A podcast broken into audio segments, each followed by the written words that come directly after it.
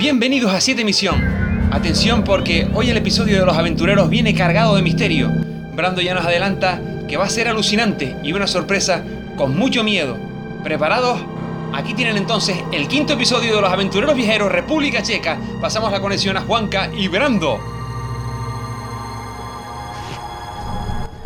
Buenas noches a todos.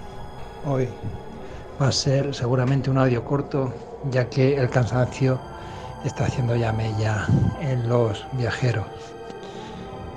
Eh, de todas formas, mm, pocas son las palabras para describir algo indescriptible.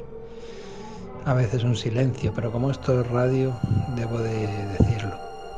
Y ha sido uno de los sitios más impresionantes que he estado. Se trata de la ciudad de, traducido al castellano, de Ostrava, en la cual se encuentra el castillo más majestuoso que he visto, nada que ver ni con el castillo, castillos escoceses donde se grabó la película de eh, Los Inmortales, nada que ver con castillos que te puedes encontrar en la península, en Portugal, y ha estado en bastante, ya que suelen ser las visitas típicas cuando viajas por ahí. Pero el castillo donde se rodó la película de Nosferatu, año 1921, tanto el castillo como los entornos no tienen palabras. Y he aprendido algo. Yo pensé que esto había sido grabado o que el castillo de Conde Drácula está en Rumanía, que no digo que no, pero la parte de los Cárpatos, en Lovaca, es donde se encuentra el castillo donde se grabó esta película y de verdad que es un castillo que impresionante. Así que poco más voy a decir.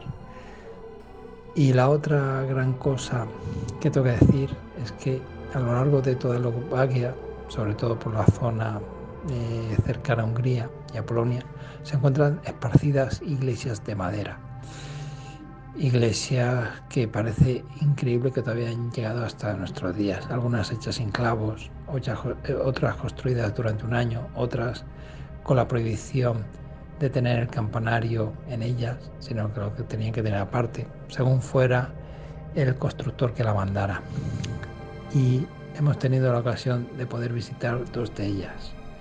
La pena es que estaban cerradas porque se encuentran en pueblos muy alejados, muy separados a pesar de que tienen un horario de apertura y de cierre, a pesar de que tienen la tienda de souvenir cerca, allí no había nadie. Eh, esto me hace llevar, me lleva a una conclusión, que es lo que me ha ido demostrando todo este viaje, que sin duda la gente eslovaca y la gente checa es una gente humilde, sencilla, gente que no sé por qué ha tenido que vivir separada. Bueno, sí lo sé, temas políticos. Pero que tanto la República Checa como la República Eslovaca son dos mitades unidas en un solo corazón, igual que el mío, igual que el tuyo. Buenas noches.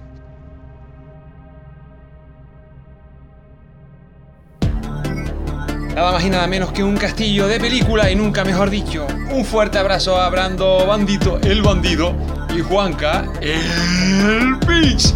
Siete misión, la gran aventura en la República Checa continúa.